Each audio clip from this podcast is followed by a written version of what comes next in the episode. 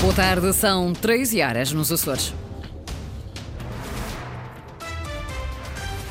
Vamos conhecer os títulos desta edição. Presidente do Governo Regional justifica a decisão de suspender a privatização da Azores Airlines por ética democrática e cautela, diz José Manuel Bolheiro. O Sindicato dos Pilotos aplaude a decisão, declaração para ouvir neste jornal. Comprar casa com criptomoedas, há uma empresa na terceira que está a tentar implementar o projeto. A esta hora estamos com 18 graus em Angra, 19 em Ponta Delgada, 20 em Santa Cruz das Flores. Avançamos com as notícias da região, edição das 13 horas, com a jornalista Lília Almeida.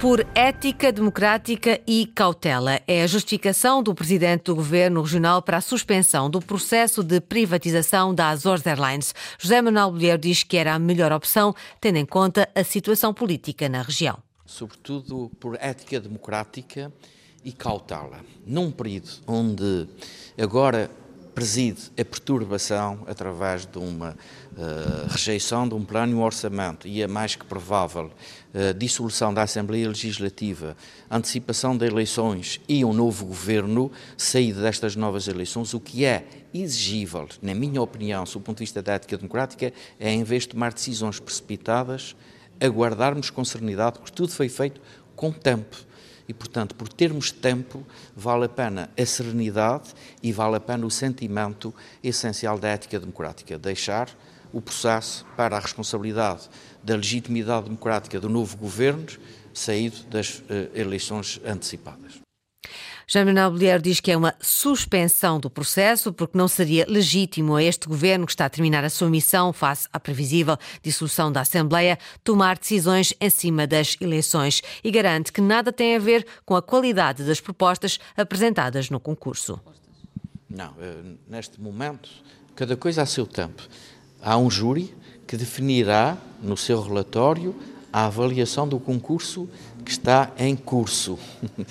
E eh, esta decisão, uma decisão de ética democrática e de opção política minha e do meu governo. Está suspenso o processo de privatização da Azores Airlines. A decisão sobre o futuro da companhia aérea só vai ser tomada depois das eleições legislativas regionais antecipadas.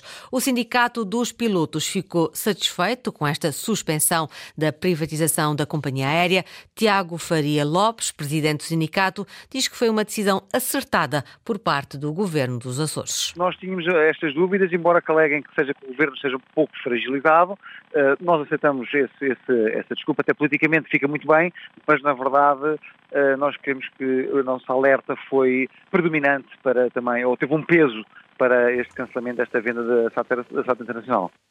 O dirigente sindical admite que a companhia tem de ser vendida, é uma imposição de Bruxelas, mas deve ser tratada com a maior responsabilidade possível. Temos aqui um, um problema em mãos para resolver. Primeiro porque quando foi a reestruturação uh, da SATA Internacional, ao abrigo do Covid, um, foi escrito que a SATA Internacional tinha que ser vendida. Portanto, esse é um, um, um, problema para resolver.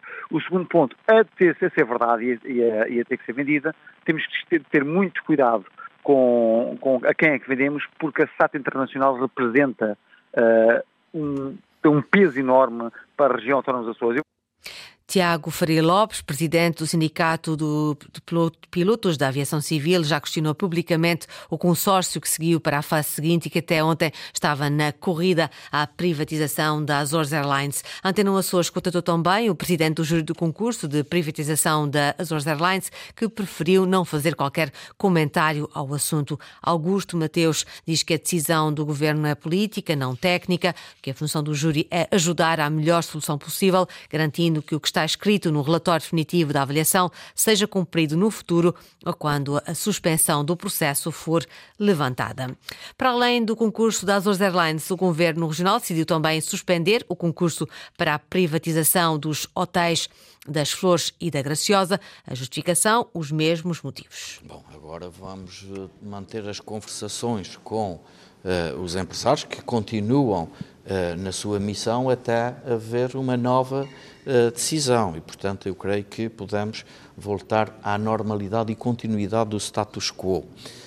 e depois, já com o novo governo, já com a decisão do povo, a legítima decisão do povo quanto à sua futura governação, poder então defender o interesse dos Açores e com a legitimidade democrática acautelada.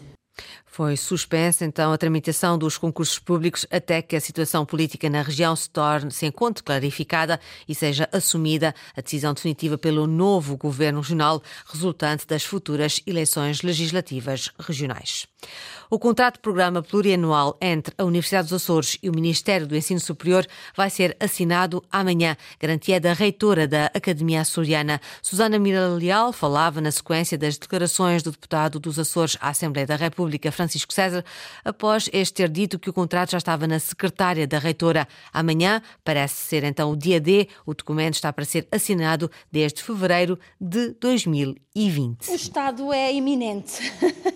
é, de facto está na minha está, na verdade não está neste momento na minha secretária, está na secretária do senhor secretário de Estado, mas é suposto chegar à minha mão a versão finalizada, já consensualizada entre os parceiros, para que possa ser assinado ainda amanhã. Ou seja, a previsão de assinatura é amanhã? A previsão de assinatura é amanhã. Uh, será assinado uh, neste momento ainda por via digital, por uma questão da agilização, obviamente, do processo, mas uh, a seu tempo se prevê a realização de uma cerimónia pública que dê nota, quer dos termos do contrato, quer dos diferentes parceiros, e, portanto, oportunamente divulgaremos isso. Um contrato que prometia um reforço de 1 milhão e 200 mil euros anuais até 2023, de um acordo que remete a fevereiro de 2020. Quanto ao novo documento, a reitora Susana Mira Leal remeteu para mais tarde, numa cerimónia pública oficial que esclareça os trâmites do financiamento do Ministério do Ensino Superior à Universidade Açoriana.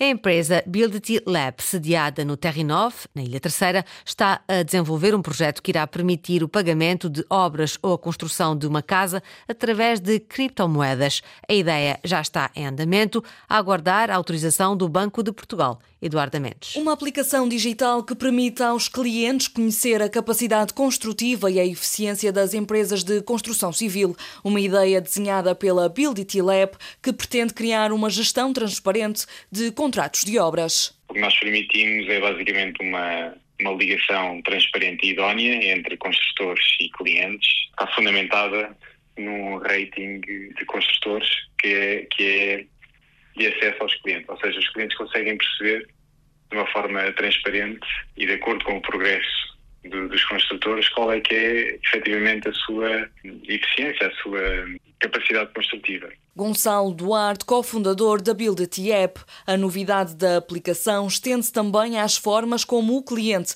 pode exercer o pagamento. Também temos um protocolo de uh, pagamentos de cripto uh, com controle de volatilidade sem risco para ambas as partes. É uma plataforma que tanto se pode utilizar para pagamentos com moeda fiduciária, como euro, dólar, e também pode ser misturada com pagamentos com ativos digitais, como as criptomoedas. Ligar uma atividade do dia a dia, como a construção civil, ao mundo do dinheiro digital, uma ideia que a empresa espera que esteja em pleno funcionamento no espaço de cinco anos. Estamos a desenvolver toda a parte de codificação de smart contracts e a estabelecer as parcerias e de licenças necessário para implementar.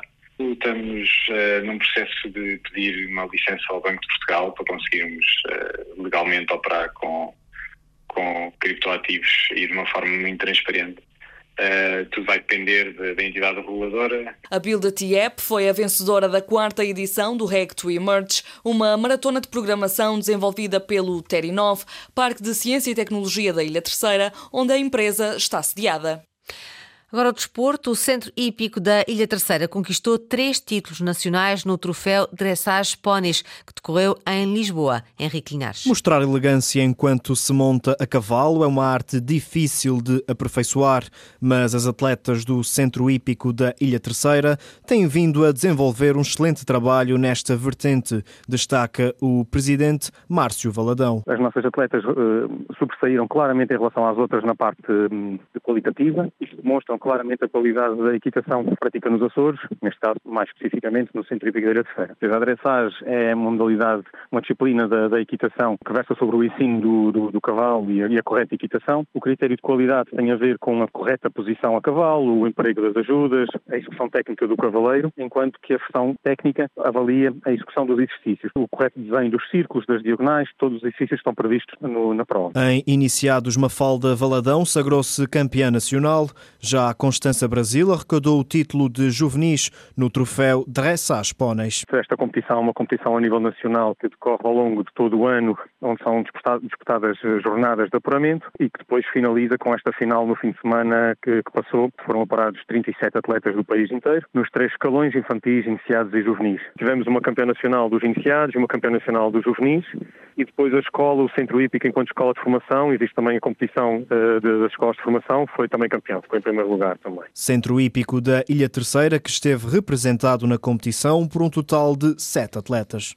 O Governo Regional iniciou o processo de classificação como Tesouro Nacional de uma columbrina do século XVI, uma peça de artilharia conhecida como canhão, está no Museu de Angra do Heroísmo. Para Sofia Ribeiro, Secretária Regional de Educação e Cultura, há muito que, pela sua importância histórica, merece essa distinção. Precisamente no sentido de esta columbrina poder vir a ser classificada como um bem móvel de interesse nacional e também poder vir a ser designado como Tesouro Nacional. E, portanto, nesta resolução nós uh, atribuímos poderes ao Museu de Angra do Heroísmo no sentido de, junto às entidades competentes a nível nacional, poder agora uh, intervir, completando assim o processo para a classificação deste bem que, uh, no nosso entendimento, ultrapassa a escala regional e merece uma classificação nacional. Sofia Ribeiro, justificações para que a região dê início ao processo de classificação como bem móvel de interesse nacional e consequente designação de Tesouro Nacional desta colombrina do século XVI. Foram as notícias da região, edição das 13 horas com a jornalista Lília Almeida. Notícias em permanência em acores.rtp.pt e também no Facebook da Antena 1 Açores.